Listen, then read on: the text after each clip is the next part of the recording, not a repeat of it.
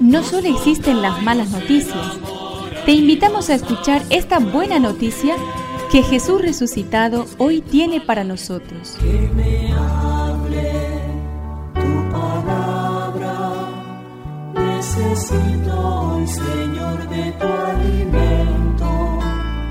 Hoy en todo el mundo se escuchará esta palabra.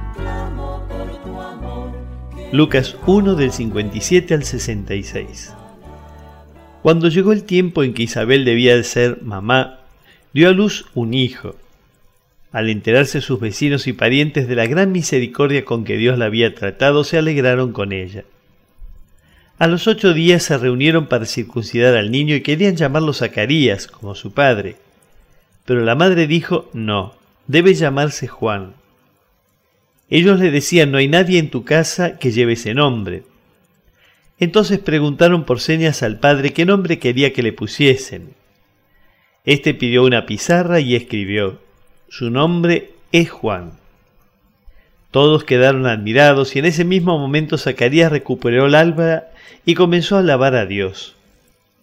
Este acontecimiento produjo una gran impresión entre la gente de los alrededores y se lo comentaba en toda la región montañosa de Judea.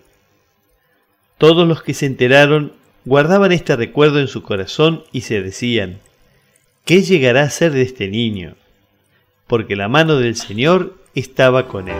Que me aliente tu espíritu, necesito que me este valor. El nacimiento de Juan nos anuncia ya el nacimiento de Jesús. Por eso no lleva un nombre cualquiera. Se llama Juan, en hebreo Joanán. Es decir, Yahvé se ha compadecido. Y precisamente porque Dios se ha compadecido de nosotros, ha nacido Jesús, que tampoco lleva un nombre cualquiera. Se llama Jesús en hebreo Yeshua, es decir, Yahvé salva. El niño que nace en Belén es nuestro Salvador. Ese niño es el gran regalo que nos hace Dios porque se ha compadecido de nosotros. ¿Vivirás esta Navidad agradeciendo este amor compasivo de Dios?